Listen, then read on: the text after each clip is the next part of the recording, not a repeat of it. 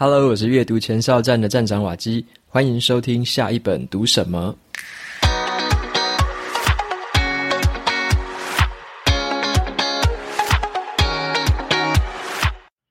今天我要跟大家分享的这本书，它的书名叫做《反脆弱》。那反脆弱在讲的是呢，我们在面对这个不确定性，或者说充满了快速变动的这个时代，我们会遇到一些黑天鹅事件，像是金融危机啊，或者说像新冠疫情。那这一些的这个突发事件呢，有时候会造成我们很大的伤害，对于我们的健康、财务，还有工作，甚至是生活，都会带来一些伤害。但是呢，你有没有想过，如果你有办法可以去扭转这些伤害，或者说你平常就做好准备，等待这些不确定性的到来，然后呢，当它到来的时候，它对你反而会带来好处。那这个是什么样的一个情况呢？这个就是反脆弱其中的一些概念。那今天跟大家分享的是我自己摘录下来四个我觉得跟日常生活会比较相关的一些想法。所以今天的节目里面不会说完整的把反脆弱的所有观念都告诉大家，因为这本书很厚啊，里面的这个观念非常多。那之前也有在这个线上读书会，曾经有在一百六十三集有线上读书会讨论过。那有一些这个讨论过的，我就不再特别讲了。所以我今天跟大家分享的是比较跟生活方面我觉得比较息息相关的事情。那这本反脆弱呢，有 Kobo 电子书的七折折扣码。我这本书自己也是读电子版的啦，因为它的厚度真的是很厚，然后读电子版让我觉得诶，压力比较没有这么大，所以呢，你想要用 Kobo 来买这个电子书的话，可以到节目资讯栏去领这个折扣券的这个号码。好，那接下来的话，我们就回到今天这本书的分享。OK，那这本书算是我读了最久的一本书吧，前前后后应该读了一年多，可能有快要两年这么久。为什么会这样呢？因为我在读这本书的时候啊，我发现他的作者的用字遣词有时候会觉得比较艰深一点，就是比较难。然后他会用一些你可能比较陌生的这个用语，或者说他的文法，也就是比较困难的那种文法，就算翻成中文，你还是会觉得有点困难。所以我读这本书的时候，觉得没有这么流畅，我就是慢慢的读，慢慢的读。然后呢，每读一个段落，一个段落，然后就摘录一点点的这个重点下来。所以我对这本书的消化速度哦，是真的是蛮慢的。那如果有读过这本书的朋友，可能也会有类似的经验呐。哦，那就是给如果你想要读这本书，你还没有读过的朋友一个心理建设，就是我自己也读了超级久，而且我是断断续续的读一下，然后停一下，读一下，停一下。所以呢，我自己就是用这个方式读的，也给大家一个心理这个建设。那你如果读到比较难的书，我觉得。不一定要放弃啦，就是这个书如果是好书的话，你从里面有学到东西，但是它可能偏难，那我觉得你就可以断断续续的想到再读，想到再读，然后有动力的时候再找回来读，那不一定要放弃。那除非说这本书是你根本学不到东西，那我觉得那放弃是没有关系的。OK，那接下来呢，就来介绍一下哦，这本书简单来说一下它的观念，好，给还没有听过这本书的朋友来了解一下。那这本书的作者呢，他就是写过《黑天鹅效应》这本书的这个作者，他叫做纳西姆·尼克拉斯·塔雷伯。好，他写《黑天鹅效应》来出名，那大家就知道说，哇，什么是黑天鹅效应？OK，那这本书呢，反脆弱就是这个黑天鹅效应的延伸，因为塔雷伯他本身就是探讨这种。不确定性啊，或者是几率相关的这些问题，所以在这本书里面，他就是教我们怎么样去面对这个黑天鹅事件的这种不确定性。当你遇到黑天鹅事件的时候，你不仅会让自己避免损失，而且呢，你还可以从中获得一些利益。那么这一种在遭遇到这种黑天鹅，或者是遭遇这种伤害、这种意外、这种不确定性，反而能够获利。反而能够变得更好的这种特性，就叫做反脆弱。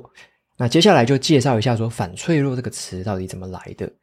作者他认为啊，这个脆弱它的相反词并不是坚固，而是反脆弱。那我分别解释一下这三个词。首先，这个脆弱大家可能会比较好想象，脆弱的意思就像是一颗玻璃球，你把玻璃球丢到地上的话，这颗玻璃球就会碎满地，马上碎掉了。那坚固的东西是什么呢？坚固的东西就是一颗铁球，你把铁球丢到地上，它不会有任何的损伤。可是呢，它就这样咚掉在地上，它不会受伤，但是它也不会有其他的反应了。那反脆弱是什么样的东西呢？反脆弱你就可以想象成是一颗弹力球，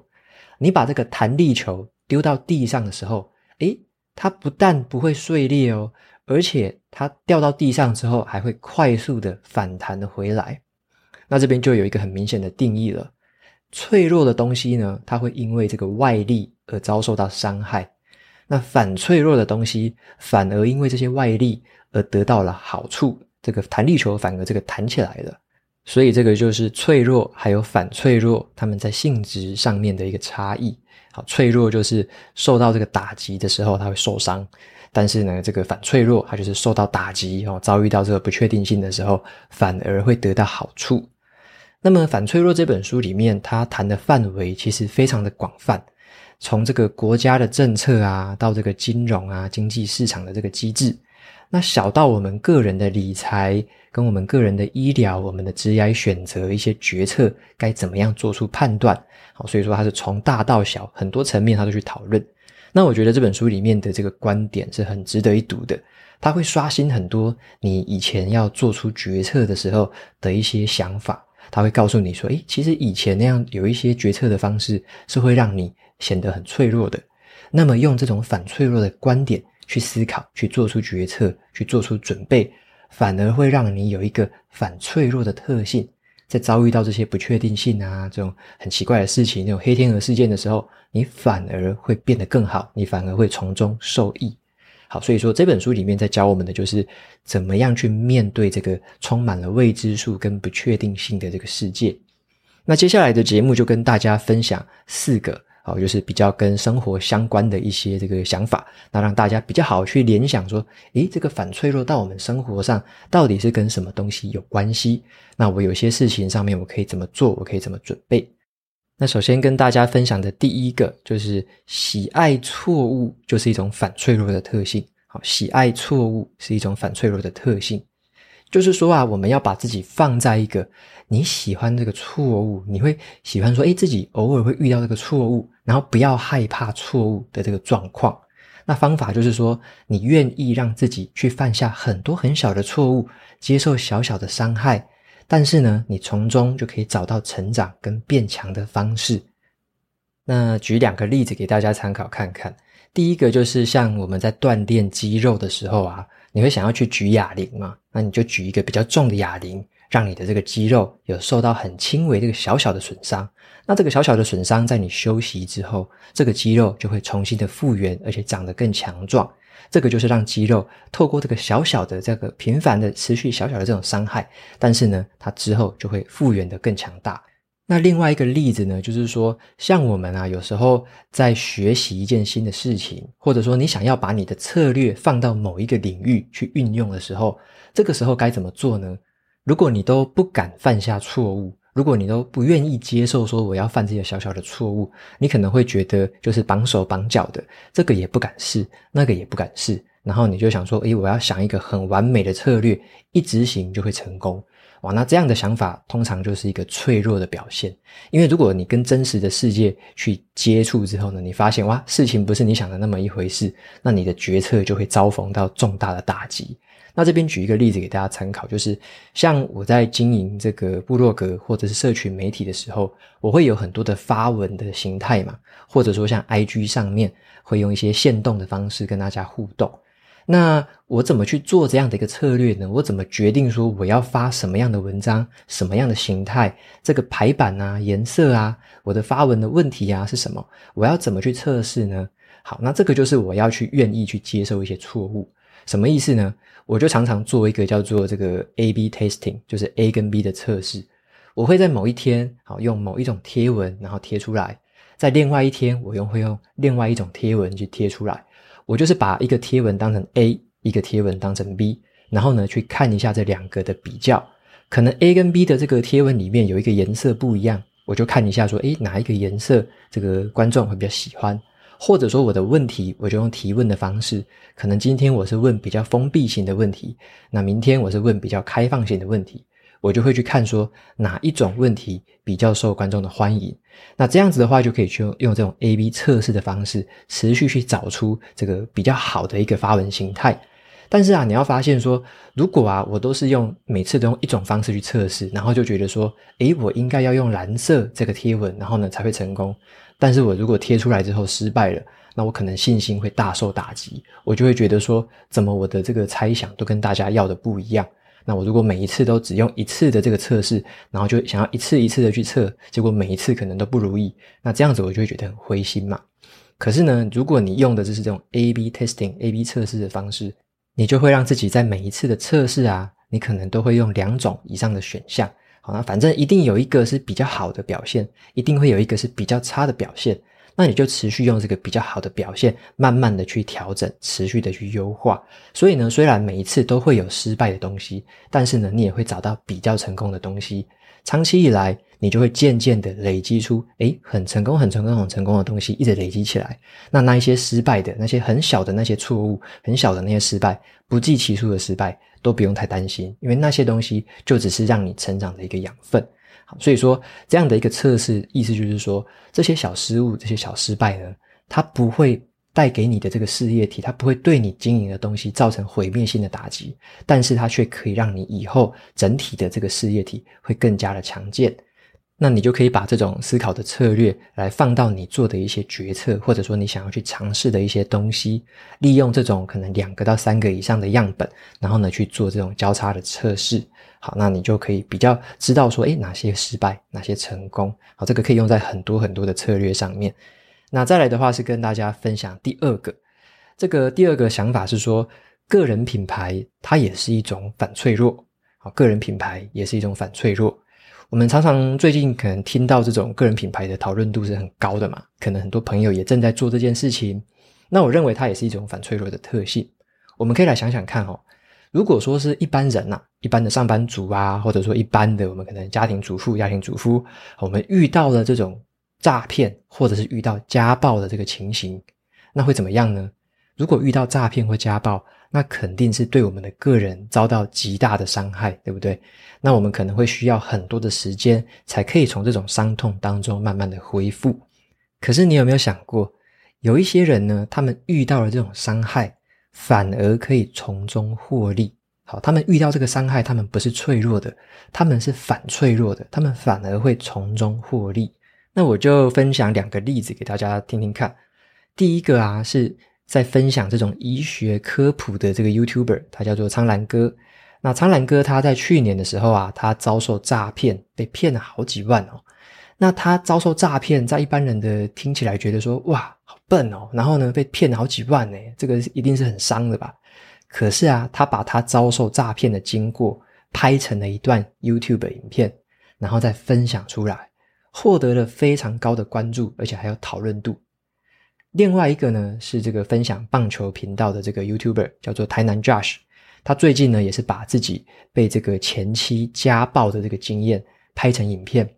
然后很忠实的跟大家分享说那一段时间到底发生了什么事情，那时候他的心路历程是怎么样的。这个在一般人听起来会觉得说被家暴是不堪的往事，对不对？但是呢，他把这个东西分享出来，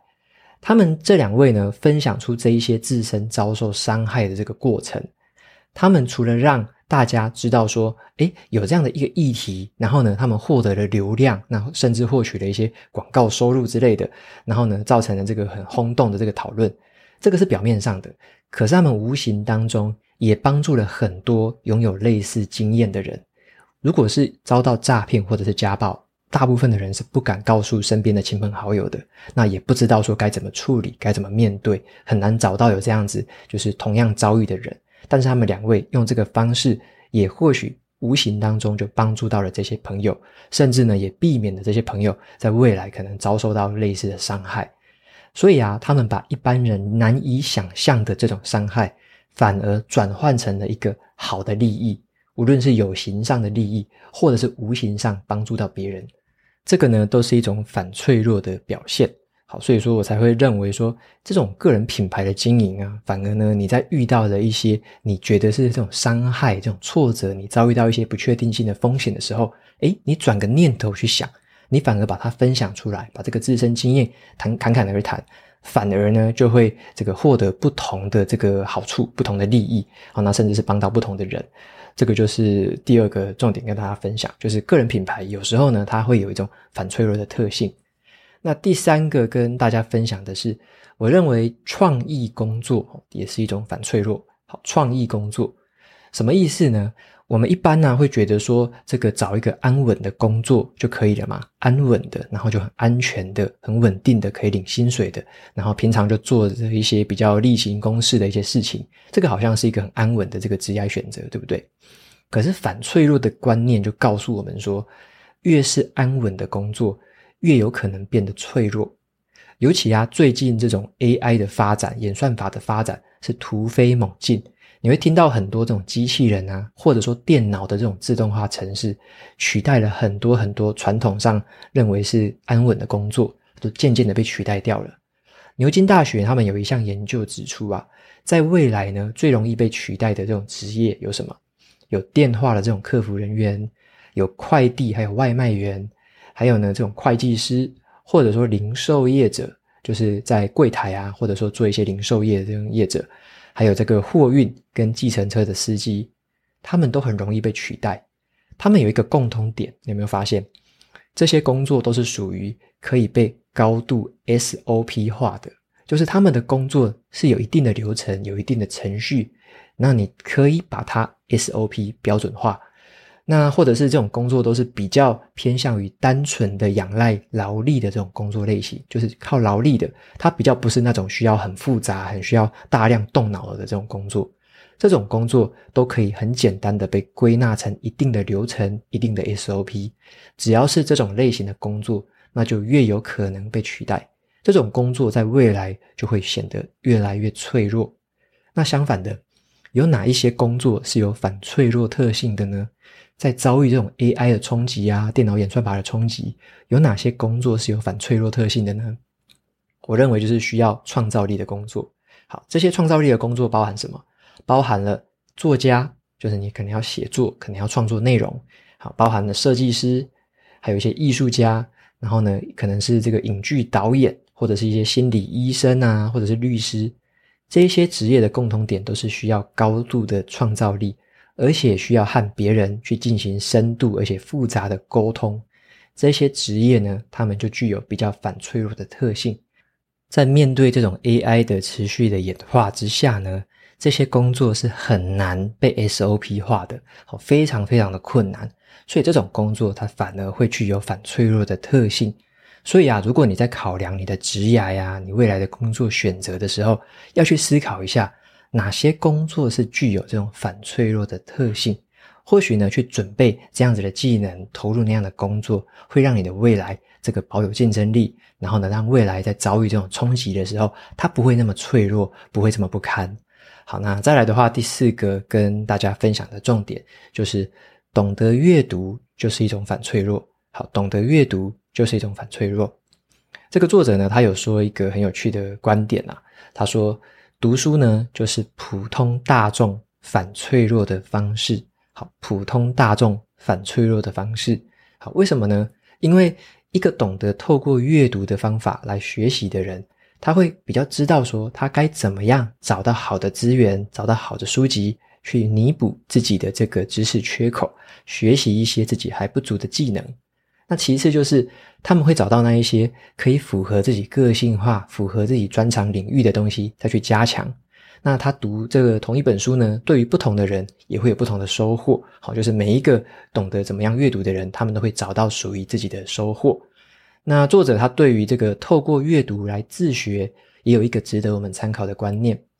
如果啊，你在发现说你在读书的时候啊，你觉得某一本书或者是某一个主题呢？你觉得读着读着有点厌烦，你觉得有点腻了，那这个时候啊，你就换另外一本书吧，或者说你就学别的主题。但是呢，你不要因为这样就放弃了整个阅读的习惯哦。就是你不要说，诶，最近看的书都不怎么好看啊，然后诶，都没有找到好书，结果呢就放弃阅读，然后很久很久就从来就不再把这个阅读提起来再看了。好，那这样子的话是比较可惜的。意思就是说啊，我们要愿意去承受偶尔会读到烂书的这个风险，好，就有点像是前面提到的小小的伤害、小小的错误。好，偶尔会读到烂书，或者说偶尔会读到不怎么样的书。可是当你真正接触到一本好书的时候，这本好书它带来的效益就会远远超过你的想象了。好，所以说这个就是对于阅读的这个观点。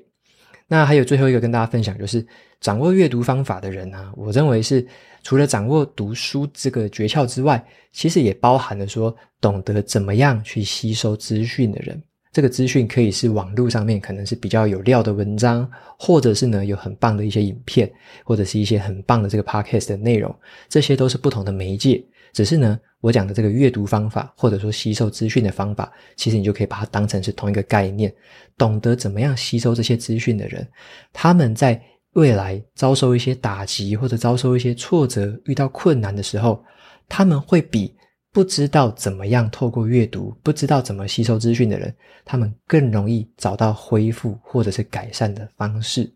甚至啊，他们可以从以前曾经读过的书、曾经吸收过的资讯里面。找到一些转化劣势，把它变为优势的方法。所以呢，懂得这种掌握读书方法啊，或者说懂得怎么样吸收资讯的人，他有反脆弱的特性。因为呢，他们知道怎么样从未来的这个不确定性、未来的打击、未来的失败、未来的挫折当中，可以得到比别人更多的好处。好，所以说我觉得这个懂得阅读，它也是一种反脆弱特性的这个表现。那最后呢，就简单做个总结。我今天分享的内容呢，其实只有书本里面的一点点而已。这本书里面，我认为它的这个思想的浓度是非常高的，它里面有很多很棒的观念，而且有很多是可以刷新你的想法的。你以前会觉得，哇，我没有想过，原来事情可以这么看，就是一本可以刷新你想法的一本书。那虽然我前面有提到，它没有这么好读，它的这个文字啊，它举的例子，有时候都蛮艰深的。可是我认为它就是一本很值得你可以慢慢的去分段慢慢读的一本书。OK，它是有一点就是超越我们自己的难度了，就是像我自己的程度也还没有到这么高，那我在读的时候就觉得有点吃力。可是我觉得有点像是一个小小的挑战吧。我就是说你可以试试看，如果你可以把这本书的内容慢慢的消化，慢慢的读懂。诶，那这个就是一个成长的一个表现嘛。好，所以说我觉得这本书是一个，你可以把它当成一个小小的挑战。那读的过程当中呢，我觉得你应该会找到一些很有趣的成就感，或者说你会找到一些很棒的观念。那这个东西我没办法一次跟大家全部讲完，或者说我讲的也不可能是书里面说的东西，这个也就留给大家自己从这本书里面再去找到一些很棒的东西喽。那在最后呢，来回复这个三位听众的留言。有一位听众他在 First Story 的留言区留的，他的名字叫做 AN，他留的内容是说很喜欢瓦基的说书分享，每集都会准时收听。那平常最常使用的这个线上学习平台叫做哈号，那不知道瓦基的话输入为输出课程是否有机会到哈号开课呢？谢谢。OK，谢谢 AN 的这个留言。那你提到的哈号平台。我应该是不行啊，我应该不能把这个内容完全搬过去，因为呢，我们在这个 Press Play 的平台上面，我们是有签合约的，就是有绑定说这个内容只能在 Press Play 的这个平台上面上架，所以在短时间之内，或者说在未来的蛮长一段的时间，是没有办法在哈号的平台上面去上到这门课程的。这边也跟听众朋友们说明一下。那再来的话，来念另外两个是在 Apple Podcast 上面的留言。好，那首先第一个听众叫做 ZXCEMMA，好，他留言的内容是收获良多，无意之间点进来听，目前追到第七集，真的很喜欢这种用听的方式来吸收新知，尤其啊，现在真的很容易被这个手机还有媒体给拉走注意力，感觉每天的时间都不够用，已经很久没有好好看完一本书了，渐渐觉得应该要多找时间。来阅读，还有跟自己对话，很开心可以学习到瓦基的阅读方式跟时间分配，这是我最欠缺的能力，会继续支持你的。OK，非常谢谢这位听众的留言。那你有提到的，像是说手机啊跟媒体，就是真的是一直在抢我们的注意力啊，所以真的要控制一下，就是使用的时间。那你只要有这个良好的规划，每天可能固定几个时间去用。规划好就是密集的去用，那用完之后你就真的是不要用，就做其他事情。我觉得这样子就已经很够了，就是不需要整天都在划手机啊，整天都在看这个社群媒体，我觉得是没有必要的。就是密集的安排一某一个时间去做它就好了。那其他时间真的是拿来做其他事情，我觉得是比较有意思的。那再来的话是最后一位听众的留言，他的名字叫做 Von the Bookworm，Von the Bookworm。他说多次推荐给亲朋好友的节目，第一次听到瓦基说书是第二十五集的僧人心态，后来就在通勤的时间把其他的内容都听完了。在我的高中时期。假期的期间，就是我 binge reading 的时刻，但不知道从什么时候开始，我的书柜只剩下了跟学业和工作相关的书。开始听瓦基的节目之后，我重新开始了阅读的习惯，也开拓了更广泛的这个阅读领域。对世界的好奇心也驱使我找到更多的答案和喜悦。在参与了化输入为输出的课程之后，我也建立起了自己的知识资料库。开始分享我所领悟到的。现在的自己从通勤族变成了育儿族，感谢瓦基分享，让我可以持续在零碎时间听到更多的内容。OK，非常谢谢这位听众的留言。那你有提到说，就是重新开始提起了这个阅读的习惯，这个是让我非常开心的一件事情。好，那也很高兴你有参加这个话输入为输出，开始把这个课程里面教的方法，可能有实际开始应用了吧？好，那这个也是我听到很开心的事情。好，非常谢谢你的这个留言跟肯定，那也很感谢你愿意推荐给身边的这个亲朋好友。